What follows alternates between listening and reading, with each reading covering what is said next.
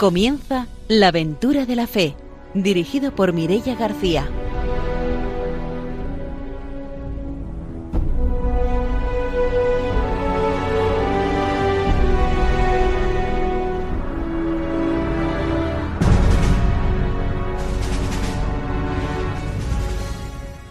Muy buenas noches, desde Radio María empezamos un nuevo programa de la Aventura de la Fe. En la Aventura de la Fe no nos vamos de vacaciones, seguimos aquí dando voz a los misioneros y vamos a empezar como siempre saludando a nuestros colaboradores. Está con nosotros el padre don Arturo García. Buenas noches. Muy buenas noches, muchísimos saludos, muchas bendiciones y es una alegría por seguir aquí en verano también animando la misión, que es tanta gente a la que puede disfrutar de ese gran tesoro que es Jesucristo, Dios mismo hecho hombre para nosotros. También está con nosotros Ramiro Faulí. Buenas noches. De aquí vamos a mandar un saludo al delegado de misiones de Madrid, que es Manuel Cuervo, y que él y con su esposa han estado muchos años en misión como matrimonio. Desde aquí un saludo a Cecilia y a Manuel. Pues mandamos esos saludos hasta Madrid. Vamos a saludar ya a nuestra invitada de hoy, que es Clara Campos. Buenas noches, bienvenida. Hola, buenas noches, encantada de estar aquí. Clara ha vivido una experiencia misionera en Palestina con Caritas Internacional y después de la formación y de las noticias, como siempre, tendremos la oportunidad de, de conocer su testimonio. Saludamos también a nuestro técnico, a Ramón Herrero, y empezamos ya nuestro programa de la aventura de la fe con la formación misionera.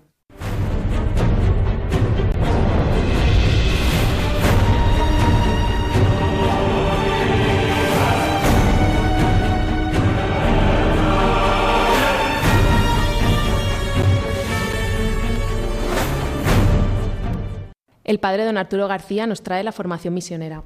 Pues en esta ocasión el Papa San Juan Pablo II, el Redentor Misio, nos va a hablar de algo muy importante, que, que, es los ámbitos de la misión, es decir, dónde es la misión, dónde, en qué ámbito se da, porque aquí hay una cierta novedad, siempre lo he sabido, ¿no? Pero ahora es algo nuevo eh, en cuanto a ámbitos que no son solo territoriales, que eran los primeros, pero hoy vamos a hablar justamente de esos territoriales que también tiene su cierta novedad porque la verdad es que los territorios también cambian. Por ejemplo, pues no sé, en un momento el norte de África era súper cristiano, lo más cristiano de todos, ¿no? Y ahora pues ya no es así. En cambio, otros sitios que no eran, pues ahora lo son. Entonces, a ver qué nos dice San Juan Pablo II de estos ámbitos. Lo primero que nos dice es el, número 37, es que la misión a gentes en virtud del mandato universal de Cristo no conoce confines. Sin embargo, se pueden delinear varios ámbitos en los que se realiza de modo que se pueda tener una visión real de la situación en la misión. Primero vamos a ver eso, los ámbitos territoriales, que es el punto A. La actividad misionera ha sido definida normalmente en relación con territorios concretos.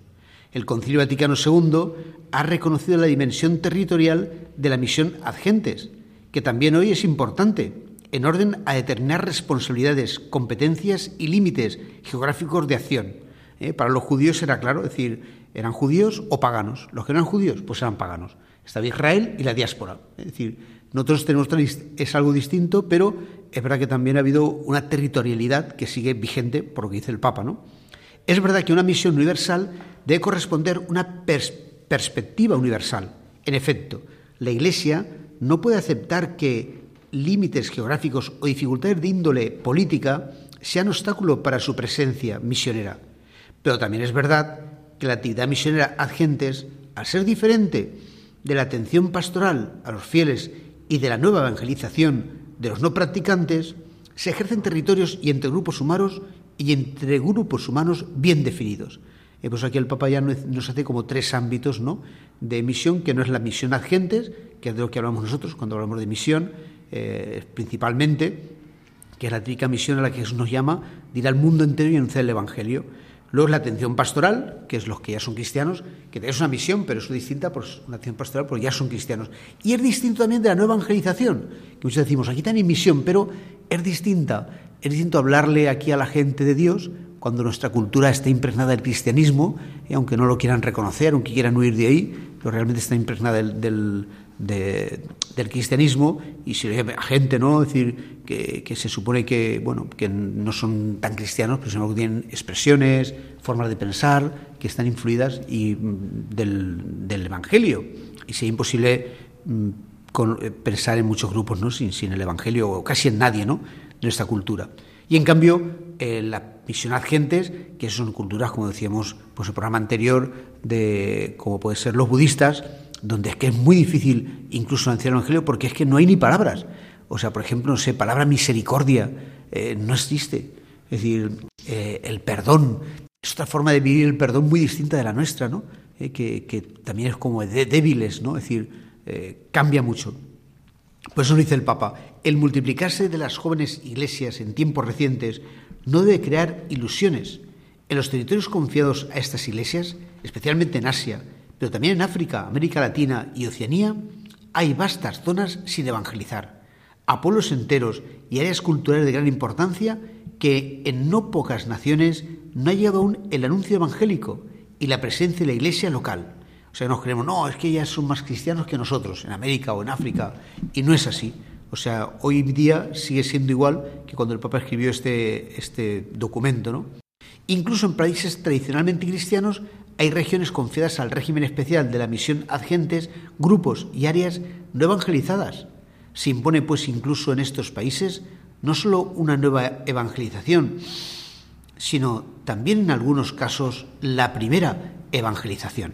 He contado en este caso hace poquito de, Cuba, es decir, como 60 años después de, este régimen político en el que pues no, la religión no aparece en nada, ni en la televisión, ni en el colegio, en ningún sitio, ¿no? Solo las personas tienen un contacto con la iglesia y eso siempre lo reducen. Pues claro, hay mucha gente, tienen unos misiones que estuvieron aquí con, también con nosotros que iban a una casa y decían, somos de la iglesia católica. ¿Y eso qué es? Y no lo sabían. Luego por la Virgen del Cobre sí. Ah, los de la Virgencita. Entonces ya a eso sí que llegaban, ¿no? Pero entonces mucha gente que realmente no, no, no, no sabe nada, ¿no? Entonces, eh, dice, con respecto a la fe, son dos situaciones sustancialmente distintas. De ahí que el criterio geográfico, aunque no muy preciso y siempre provisional, sigue siendo válido todavía para indicar las fronteras hacia las que debe dirigirse la actividad misionera. Hay países, áreas geográficas y culturales en que faltan comunidades cristianas autóctonas. En otros lugares estas son tan pequeñas que no son sino que no son un signo claro de la presencia cristiana.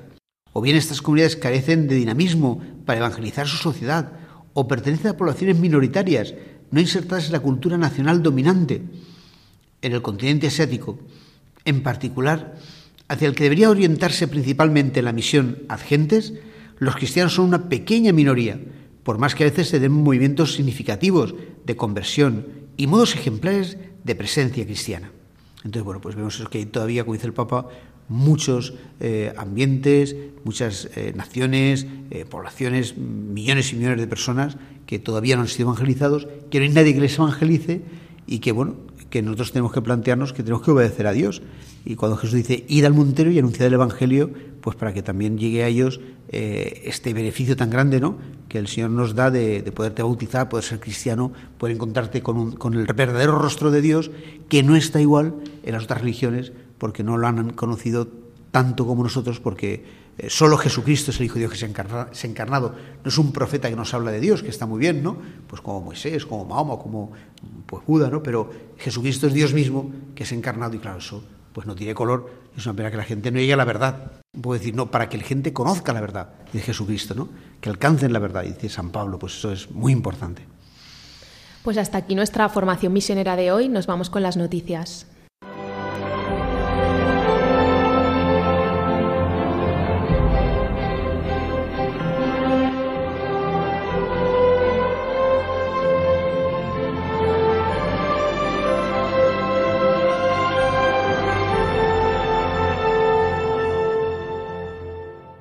Ramiro Fauli nos va a contar las noticias misioneras. Bien, pues dos, dos, noticias, una de aquí y otra de allí. De, aquí son las experiencias misioneras que se realizan, organizadas en este caso por los misioneros javerianos y las franciscanas misioneras de María para este verano. Una experiencia en Marruecos que será, eh, que será en clave misionera, sobre todo al servicio de los inmigrantes, conociendo la vida de una iglesia minoritaria. Una oportunidad para descubrir a Cristo presente en la tierra del Islam y vivir la fraternidad en clave de hermandad con todos. Por eso lleva como lema al encuentro del hermano y está dirigida a jóvenes entre 21 y 30 años. Estas jornadas estarán divididas por la mañana, que los participantes estarán disponibles para prestar atención a los inmigrantes, como el servicio de duchas, lavado de ropa, tiempo para estar con ellos, conversar, juegos, clases de castellano y apoyar a los inmigrantes. Y por las tardes tendrán la oportunidad de acercarse al mundo musulmán y conocer también la experiencia de la pequeña iglesia en Marruecos que está presente en un contexto musulmán con gratuidad, misión y diálogo con las eh, confesiones, otras confesiones religiosas, acompañado todo esto por la participación en la Eucaristía de la comunidad cristiana que vive en Tetuán. Bien, y después también una noticia del Vietnam y es que se abre un nuevo monasterio en la zona de Cotun, una zona que queda en la zona central de Vietnam. Son 11 hermanas carmelitas y cuatro novicias que vivirán en este próximo monasterio dedicado a San José, como es el monasterio que fundó la Santa Teresa de Ávila. Según la información que tenemos, la Orden del Carmelo eh, ha abierto este monasterio con hermanas procedentes de otro monasterio cercano y el obispo de Cotun ha dado las gracias especialmente a este monasterio que está en Saigón, que ha compartido generosamente de este personal para que se abriera este nuevo monasterio. Hay que señalar que en Vietnam actualmente se encuentran abiertos 11 monasterios de vida contemplativa con 300 miembros. Así pues, es una zona de mucha contemplación cristiana. Pues ahora que ya nos hemos puesto al día con las noticias misioneras, nos vamos a conocer el testimonio de hoy.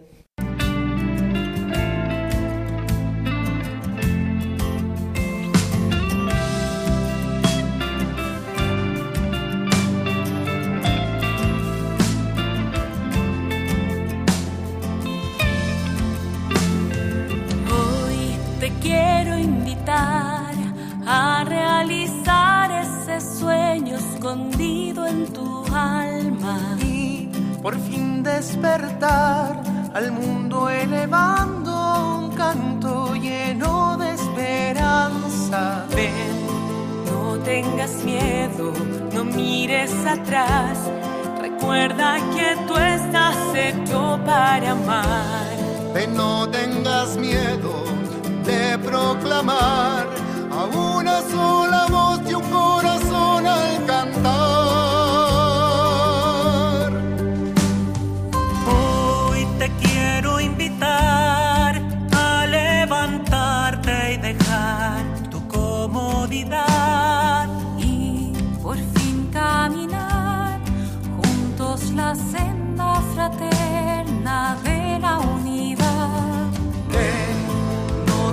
tengas miedo no mires atrás. Recuerda que tú estás hecho para amar. Ven, no tengas miedo de proclamar a una sola voz y un corazón al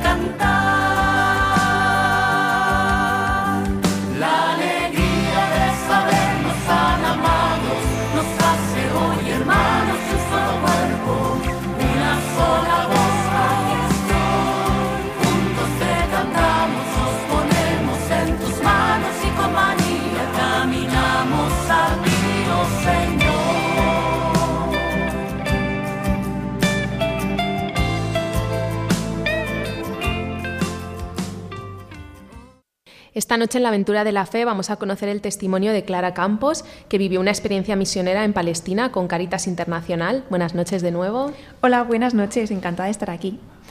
Bueno, Clara, tú viviste una experiencia misionera en Palestina. Cuéntanos cómo surge esa vocación para ir a la misión.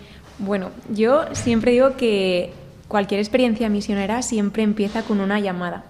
Yo sí que bien es cierto que en mi familia pues han habido experiencias misioneras previamente, mi tía estuvo en Bolivia y a mí siempre me había picado la curiosidad de salir fuera de casa. Yo siempre he tenido como mucha inquietud por saber eh, como todo lo que me rodeaba en el mundo. Yo preguntaba mucho y bueno, pues de repente eh, en el año 2018-19 llega a mi parroquia eh, un vicario nuevo que es Jordi. ¿No? Y Jordi apenas llevaba dos o tres meses en la parroquia y un día me llama. Y Jordi es la típica persona que nos estaba empezando a liar para hacer muchas cosas, que si necesito que tú hagas esto aquí, que si tú lo otro. Estaba recién ordenado y con muchísimas ganas eh, de hacer muchas cosas. Y un día me llama y me dice, tengo que hablar contigo. Digo, o sea, y yo aviso a mis padres y les digo, Jordi me quiere liar para algo. Y me parece, pues, pues ves, a ver lo que te dice. Y pues empezó a hablarme de que eh, su hermana había ido con Cáritas eh, a Palestina eh, con el programa que se llama Iniciativa por la Paz. Y directamente me dijo, tienes que ir. me dio el folleto que salía en la web, me dijo, lételo porque tienes que ir. Y dije, pero ¿por qué? Cuéntame más cosas. Y me dijo, y dijo, vale. Cogió el teléfono, llamó a su hermana y empezaron a convencerme para ir. Yo evidentemente tenía 19 años eh, tenía que consultarlo con mis padres, porque, eh, no sé, yo no me veía capaz de tomar una decisión tan importante por mí sola, ni tampoco tenía el dinero para poder irme, ¿no? No estaba trabajando ni nada. Y hablé con mis padres y mi padre me dijo, tú no te vas, tú que te vas a ir. No, no, no, no, tú eres muy pequeña, madre mía, qué miedo. Y mi madre, tengo la suerte de que es voluntaria en Caritas. Y entonces mi madre dijo, pero si es de Caritas, ¿cómo no te vas a fiar? Es que va a estar acompañada, es que va a estar bien. Total, que mi madre al final convenció a mi padre y yo al mes siguiente me iba a Palestina. O sea, como que al mes siguiente ya sabíamos que yo me iba a Palestina. Empecé a hablar como con los contactos que tenemos aquí del proyecto y ya me dijeron, pues, perfecto. Y en este grupo de personas que nos fuimos, nos vamos personas de todas partes de España. Eh, la intención es que la realidad que se vive en Palestina se conozca y se pueda transmitir a nuestras comunidades parroquiales. Entonces nos fuimos gente de Zaragoza, de Granada, de Alcalá, de Menorca y la verdad es que eh, yo no sé cómo explicarlo, pero antes de, ir a Palestina, ¿no? Pues tú tienes que conocer a la gente con la que te vas. No te puedes embarcar en una misión sin apenas haber, no sé, no, no, haberte dicho hola con nadie, ¿no? Y tuvimos eh, pues un pequeño apartado de formación y recuerdo llegar a casa y mi madre me decía, pero te ha cambiado la cara. Y digo, mamá, es que yo acabo de conocer a gente que yo no sé cómo explicártelo, pero son personas maravillosas y las quiero y llevo dos días con ellas. Y mi madre no se lo creía, decía, pero ¿qué has visto en esa gente? Y yo decía, mamá, no lo sé, porque aquí cada uno es de un padre y de una madre. Pero es que son personas que, que me han tocado el corazón. Y mi madre decía, madre mía, ¿tú cómo vas a volver si no te has ido aún? O sea, tenemos un serio problema en esta casa. Pero bueno, al final hay que fiarse y en mi casa nos fiamos mucho y dijimos, pues para adelante. Y así empezó como fui yo a Palestina. ¿Tenéis previo a ir un proceso de formación? ¿Os conocéis entre vosotros? ¿Hay algún temario? ¿Conocer la realidad de Palestina? ¿Cómo?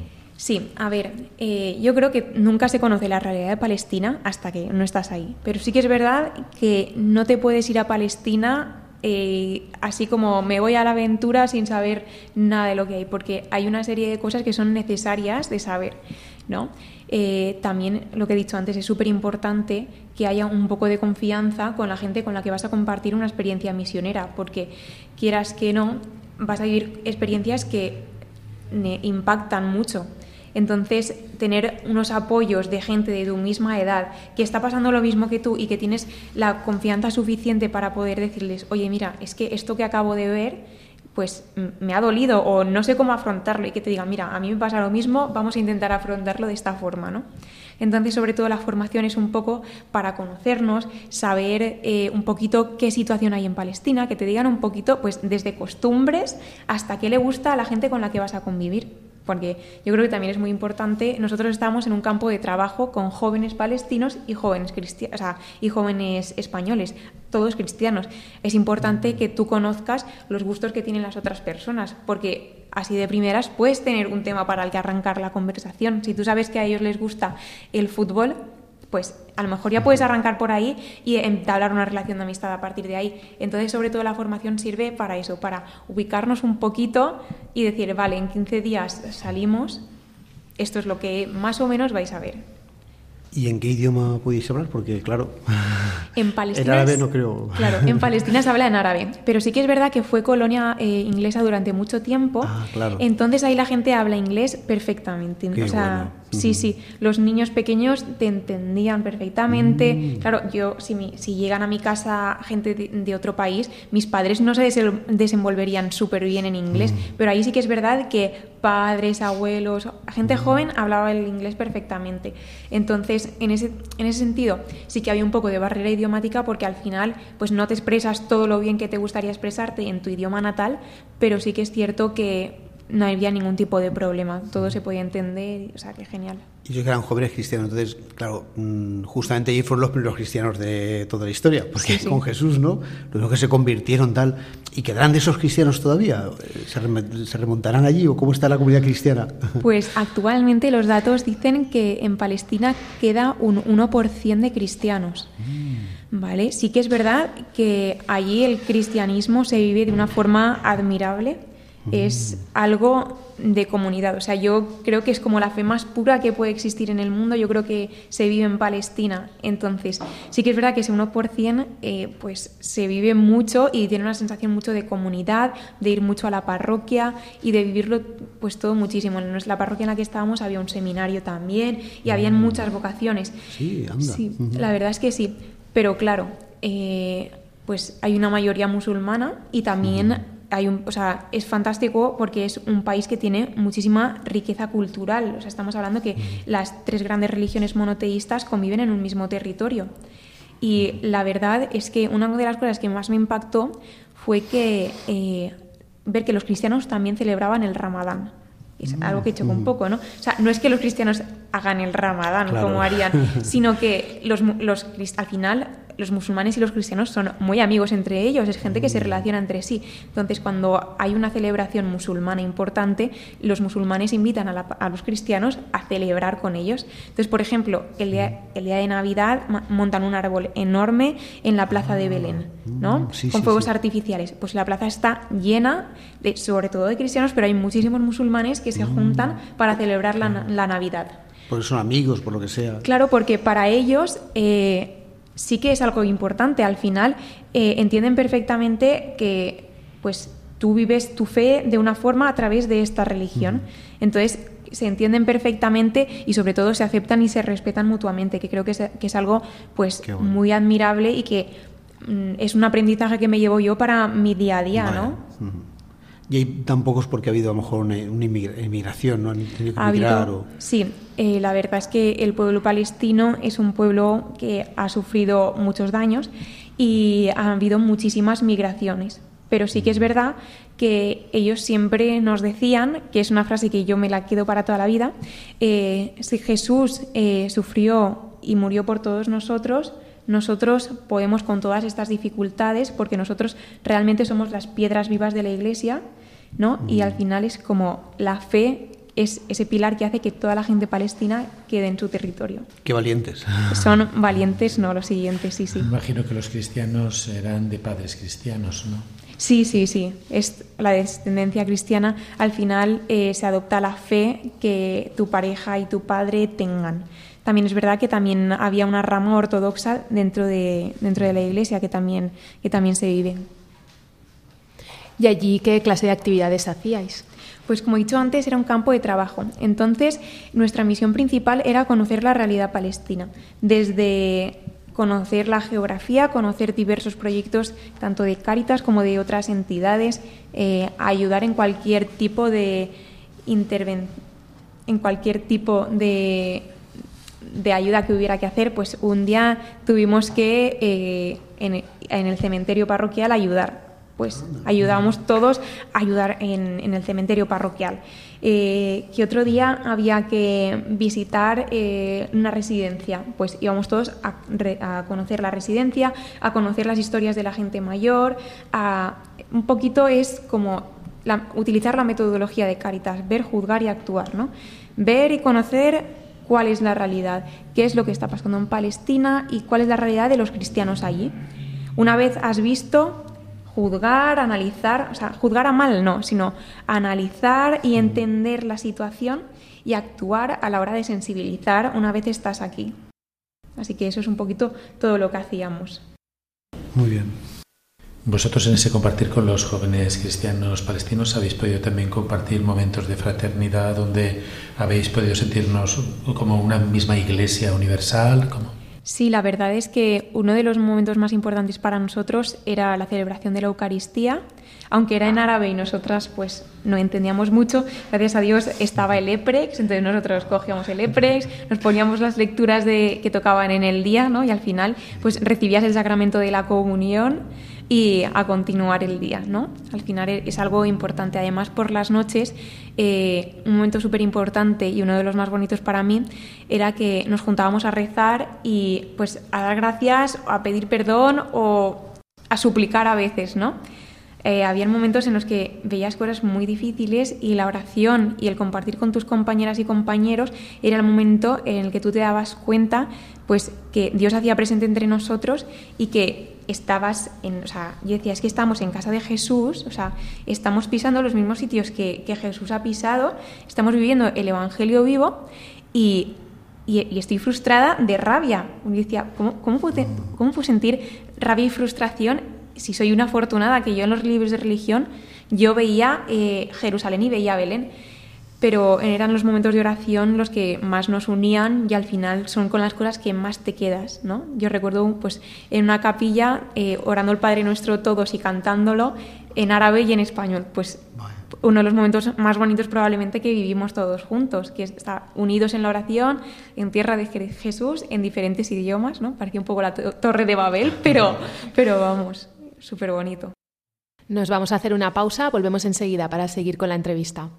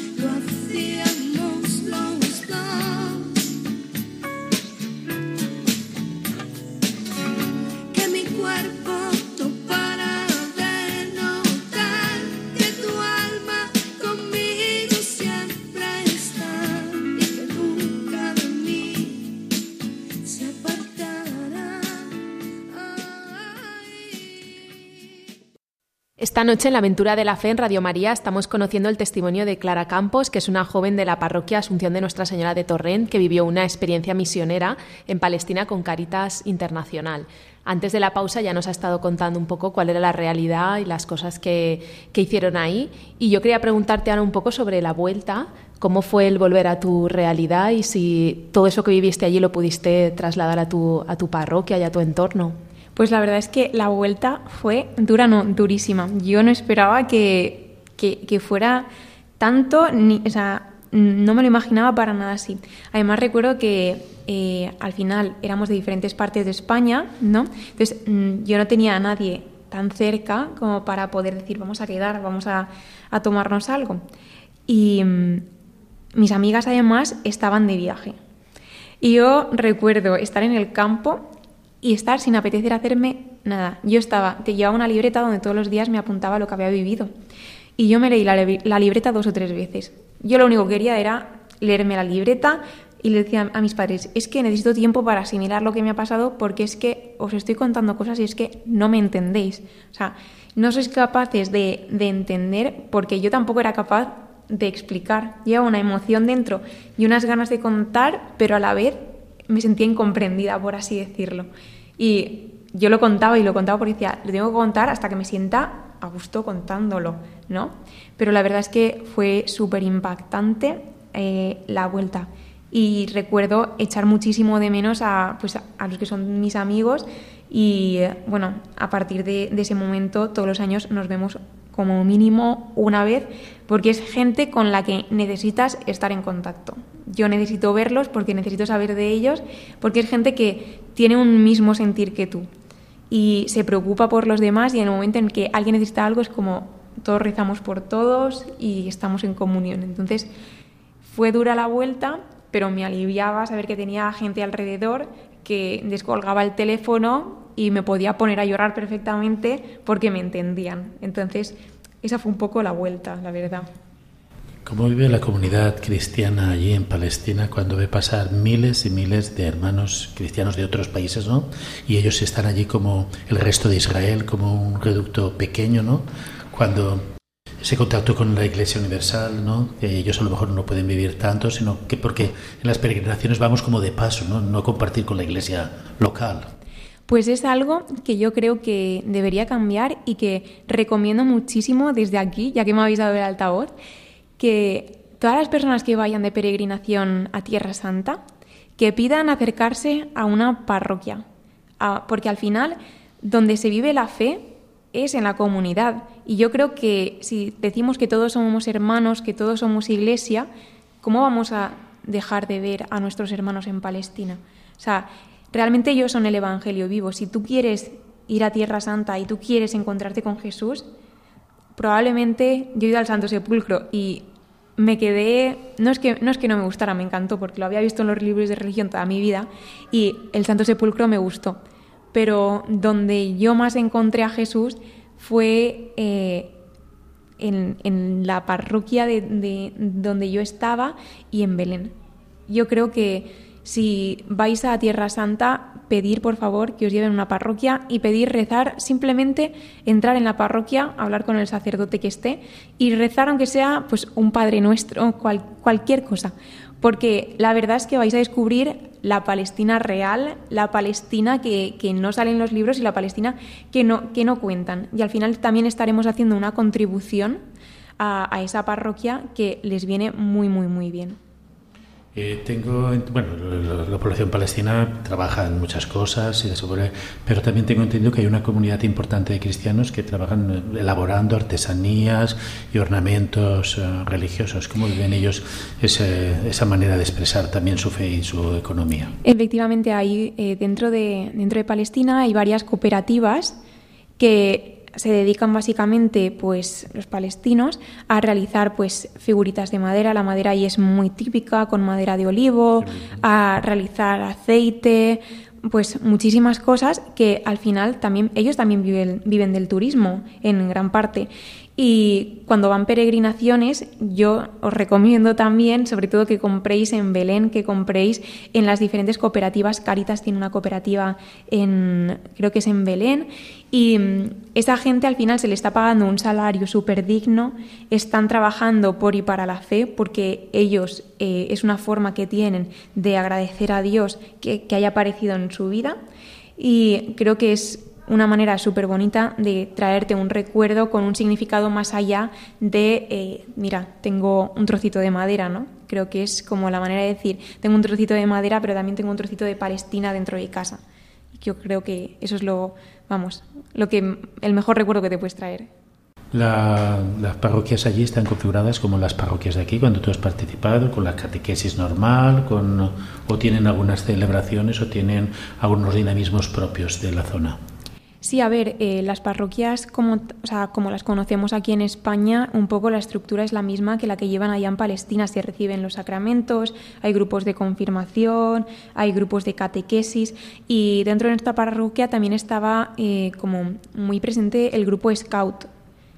Lo que serían aquí los juniors, pues en Palestina hay grupos Scout. Además, una cosa muy chula es que eh, dentro del grupo Scout tocan muchísimo la gaita y los tambores. Entonces, el día de, el día de Pascua salen los diferentes grupos scout por toda, por toda Palestina tocando la gaita y tocando los, tambores para anunciar pues, que Jesucristo ha resucitado. Y la verdad es que eh, nosotros hemos visto vídeos, porque por desgracia no hemos estado allí en Pascua, y es impresionante. O sea, tocan la gaita y tocan el tambor de una forma espectacular. Y la verdad es que es súper chulo de ver. ¿Los scouts de allí tienen algo que ver con lo de la luz de Belén que traen los scouts? Efectivamente, efectivamente. Eh, durante pues una forma de, recordar a Palestina durante nuestro día a día, pues eh, a partir de los scouts que tienen relación con todo el mundo, se decidió eh, traer desde Belén con una llama la luz de la paz de Belén, simbolizando esa paz que se quiere en Palestina y en bueno pues al final en todo el mundo. Entonces se va pasando esa luz por todos los territorios donde hay scouts hasta traerlo pues hasta donde llegue la luz. De hecho, en Torrente estuvo la luz de la paz y siempre se intenta acompañar con algún tipo de folleto, algún tipo de dinámica que desde Caritas también se ofrece si se conoce pues cualquier tipo de parroquia a la que se vaya a llevar. ¿Las personas que quieren participar de este tipo de actividades tienen que estar vinculadas a Cáritas o simplemente pueden acercarse a su parroquia o a la sede diocesana que corresponda? Yo creo que lo mejor es eh, acercarse a, las, a, la sede diocesana de Cáritas y preguntar por todos los proyectos que, que, hay, tanto en Palestina como de diferentes proyectos que hay a nivel diocesano, eh, mm, para colaborar, porque al final eh, creo que nuestra misión Puede que tu misión sea ir a Palestina o puede que tu misión sea estar ayudando en el proyecto X que hace falta para... Siempre hay tiempos. Entonces creo que lo mejor es ir a la sede de Cáritas, conocer a la persona que lleva el proyecto y ahí pues esa persona hablará contigo, te dará conversación y si estás preparado o preparada seguro que te abre las puertas para, para que te embarques en este fantástico proyecto. En España Caritas es un referente no solamente para la Iglesia, sino para el mundo secular. A nivel internacional, eh, ¿estas experiencias influyen para que haya también algunas decisiones o algo? ¿O no tienes? Pues ojalá, pero yo creo que al final... uno de los objetivos me imagino que será propiciar la paz ¿no? en, las zonas y, que tener una visión más, más acorde de lo que es el pueblo palestino, ¿no? Sí, yo creo que sobre todo el proyecto trata de que desde aquí todo el mundo conozca la realidad de Palestina y que ellos eh, sientan que hay alguien que les está escuchando. Porque no olvidemos que lo que ocurre en Palestina hace mucho tiempo que dejó de hablarse.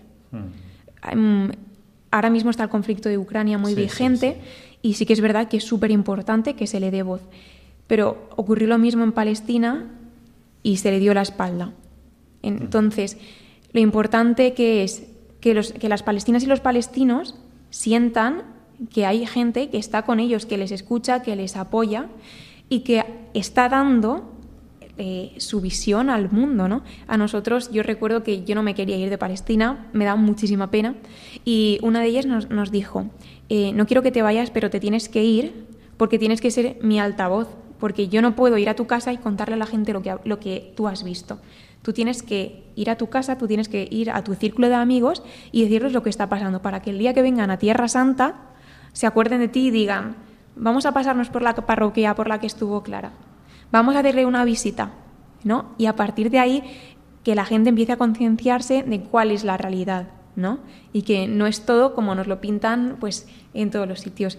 Nosotros siempre decimos que Palestina es luz y que ellos son las piedras vivas, entonces es que yo no puedo más que dejar de decir eso porque la realidad es que yo es lo que he visto en Palestina, gente con ganas de hacer el bien, gente con ganas de conocer al otro y con una vivencia en la fe que yo no esperaba encontrarme, la verdad.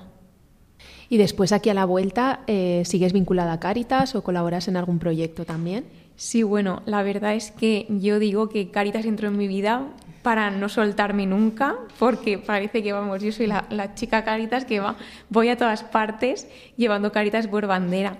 Pero em, yo entré, yo siempre he conocido Caritas por mi madre, como he dicho antes, y a partir de que entré en Iniciativa por la Paz, pues eh, este programa lo bueno es que entras y no te suelta. Tenemos todos los años formaciones para estar en contacto con las y los palestinos con las que hemos estado eh, en los campos de, de trabajo.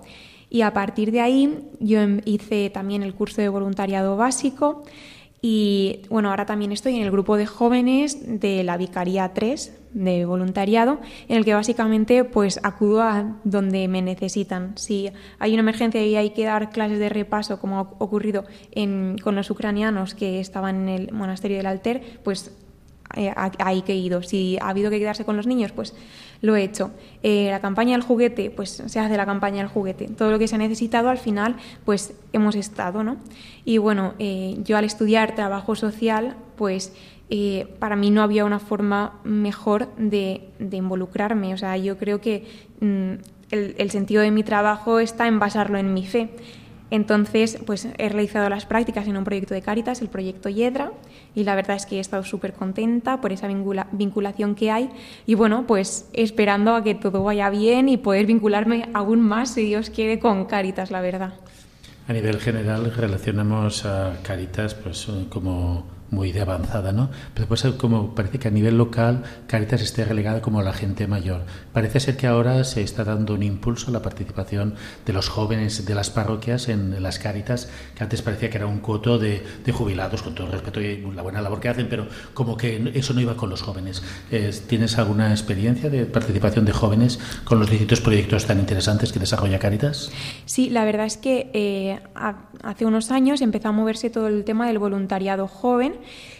y en la Vicaría 1, en la Vicaría 2, en la Vicaría 3 y en la Vicaría 5 sé que se han hecho pues ya los primeros encuentros de jóvenes para darles a conocer qué es Caritas, todos los proyectos que se pueden ofrecer para que estos jóvenes que tienen interés en el tema de pues en todo el tema social puedan entrar a formar parte de los grupos de Caritas.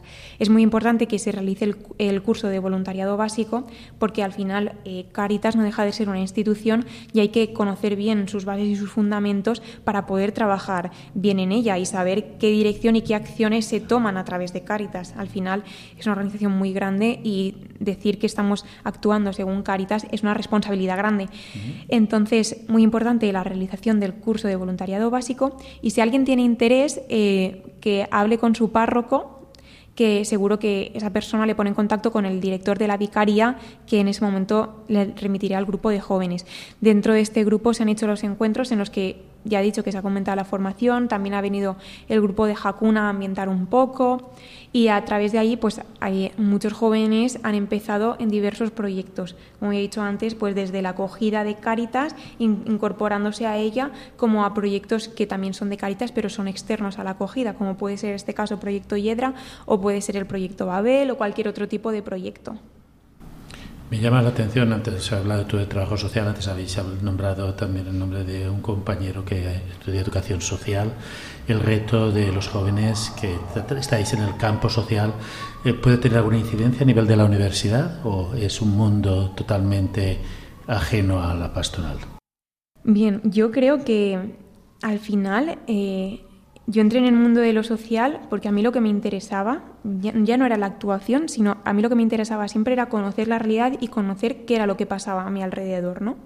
Sí que es verdad que yo creo que al final el Evangelio es la mejor hoja de ruta. Tú lees el Evangelio y Jesús con quién estaba. Jesús estaba tanto con los poderosos como estaba con los más relegados de la sociedad. Entonces a mí eso siempre es algo que me ha fascinado.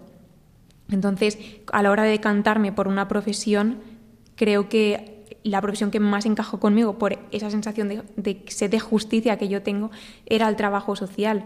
Creo que yo no puedo hacer trabajo social sin el Evangelio y sin el conocimiento de la realidad. Sería ser incoherente para mí, claro, evidentemente. Para los demás, pues cada uno vive su fe y sus creencias a su manera, ¿no? Pero para mí tiene que ir muy de la mano. Si no, estaría siendo incoherente conmigo misma y también con mis actuaciones compartir la experiencia con, jóvenes no cristianos? Pues la verdad es que eh, lo he hecho varias veces porque sí que es verdad que me rodeo con muchísima gente cristiana, pero también con gente que, que no practica la religión. Y sí que es verdad que todos mis amigos que son ateos, por así decirlo, eh, son personas que respetan totalmente la religión. Entonces, ellos eh, sí que vieron un cambio en mí me dijeron, yo no sé qué es lo que tú has vivido, pero desde luego eh, continúa haciendo lo que estás haciendo porque es algo bueno. No puedo decirte que lo que estás haciendo sea malo. Entonces, con todo el tema de la acción que hace Caritas, creo que muy poca gente reprocha, porque sí que es verdad que es algo que está en todos los documentos. Es una, es una entidad que es transparente, que si tú quieres saber a dónde va el dinero que donas es tan fácil como entrar y ver el plan del año, en el que se ve las entradas, las salidas, donde se puede observar todo, ¿no? Entonces, cuando tú dices que te vas con Caritas, la gente no te pone, no te pone caras raras, porque es como, bueno, es Caritas, parece que me fío, y si no se fían, no te lo dicen. Y después, eh, a la vuelta, mm, ¿notaste que hubo algún cambio, por ejemplo, en tu vinculación con la parroquia después de haber vivido una experiencia misionera? Sí, la verdad es que yo tenía una sed de tanto de contar como de recibir, ¿no? Yo quería dar a los demás todo lo que yo había vivido y quería recibir, pues, muchísimo. La verdad es que mi fe ese año, o sea, yo creo que no es que aumentó, sino que maduró muchísimo yo, o sea, yo he estado vinculada a la parroquia desde que nací prácticamente. Catequesis, juniors, eh, comunión, confirmación y ese año yo estaba empezando como catequista. Y yo noté un gran cambio porque para mí el sentido de la comunidad fue grandísimo. Yo de esa pues yo qué sé, hay veces que yo decía, bueno, tengo que ir a misa, voy a la otra parroquia que tengo que estudiar, que la hacen más corta y me salgo, ¿no? Y no pasa nada. A partir de ese momento fue como, eh, bueno, es que tengo que ir a misa, pero tengo que ir a misa de la parroquia, porque es que la parroquia es mi comunidad y es donde eh, tengo que celebrar la fe, ¿no? O sea, ya no es como tengo que ir a misa, sino tengo que celebrar la fe. Como no voy a dedicar una hora a la semana, ¿no? A, compartir, pues que Cristo ha resucitado, o que es Pentecostés, o que, no sé, para mí era algo muy fuerte. Y cuando volví también, recuerdo que me llamó muchísimo la atención que en Palestina, después de la Eucaristía, todo el mundo sacaba una mesa y se ponía el café y empezaban a hablar, a comentar cómo les había ido la semana. Claro, yo luego salir de misa, encontrarme que estaba sola y decía, pero por favor, no nos vamos a quedar a tomar algo, a, hablar de qué tal os ha ido la semana. Entonces llegó un momento en que eh, ya como que decía, es que da igual, o sea, empezamos a implementar que la parroquia es casa y, ya está, y eso creo que es algo que ha evolucionado mucho y muy bien en mi parroquia, a través también pues de la acción evidentemente de tanto mi párroco como, como mi sacerdote como Jordi, que pues han hecho que la parroquia sea casa, que cuando quieras llamas y te abren, y si quieres estudiar en la parroquia pues estudias, y si quieres ir a misa pues vas a misa. Y antes nos decías que viviste esta experiencia misionera gracias a ese sacerdote que, te lo ofreció, ¿no? ¿Y le llegaste a preguntar por qué o has sabido el motivo? La verdad es que nunca he sabido el motivo, pero a mí siempre me sorprende mucho porque apenas me conocía, no llevaba o sea, no llevaba dos años, tres años que ya te conoce, sabe, o sea, él sabía de mí prácticamente que eh, había estudiado, o sea, que estaba estudiando trabajo social y que bueno, me estaba conociendo por el tema de que yo era clavarisa y teníamos bastantes reuniones y en alguna reunión de catequesis pues nos, nos uníamos, pero ya está, o sea, tampoco no, no, nos dio tiempo a establecer la relación de amistad que tenemos hoy en día, ¿no? Y la verdad es que yo, para mí es el regalo más bonito que me ha podido hacer nadie, porque a partir de ahí yo he podido conocer a gente maravillosa y mi fe yo creo que hoy en día sigue siendo lo fuerte que es gracias a esa experiencia. Entonces, para mí, yo creo que es el regalo más bonito que me pudo hacer, que, me pudo hacer Jordi, sin apenas conocerme, porque al final es fiarte de alguien a quien no, conoces. Así que para mí fue algo genial. Además, tuve la suerte de que Cristina, una chica, vamos, ha ido con ella a la guardería, o sea que imagínate, pero nunca habíamos sido como muy amigas y también se lo ofrecieron y nos fuimos juntas. Y la verdad es que, claro, el vínculo que tengo yo con Cristina o que, tengo con ella es, es muy fuerte gracias a eso.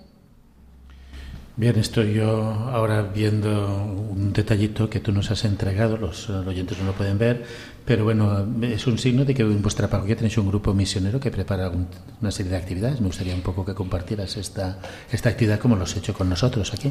Sí, bueno, pues en, en la parroquia hay un grupo llamado el Grupo Misión, en el que, bueno, eh, desde hace unos años se colabora con la Fundación ACOES, sobre todo, que es una fundación creada por el padre Patricio en Honduras y ya salieron una serie de voluntarios antes de la pandemia, en el 2019, el mismo año que yo fui a Palestina, y estuvieron en, en Tegucigalpa durante un mes aproximadamente conociendo pues la realidad de Honduras y también realizando misión allí. Y pues este año ha surgido la oportunidad y un grupo de jóvenes de la parroquia también se va a Honduras con el padre Patricio.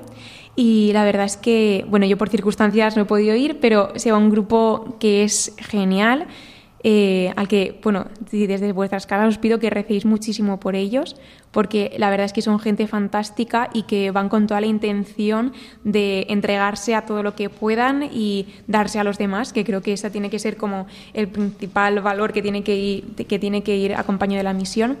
Así que sí, sí, eh, se realizan diversas actividades, pues una vez ya se tiene claro si se va a ir o no, pues este año hicimos, por ejemplo, eh, monólogos para que la gente viniera y recaudar fondos por si en Honduras se ve que hay una necesidad clara, pues implementarla a través de algún tipo de proyecto o simplemente pues darle al padre Patricio eh, el dinero para que él mismo lo reparta a los proyectos que él considere. Pues llegamos ya al final de nuestro programa de hoy, de la aventura de la fe. Tenemos que despedir a nuestra invitada. Muchas gracias, Clara, por haber estado esta noche con nosotros. A vosotros, por darme la oportunidad. Despedimos también a nuestros colaboradores y les recordamos que la aventura de la fe volveremos dentro de 15 días. Les recordamos también que pueden contactar con nosotros a través del correo electrónico laventuradelafe.es y también nos pueden encontrar en las redes sociales, en Twitter y en Facebook. Buenas noches.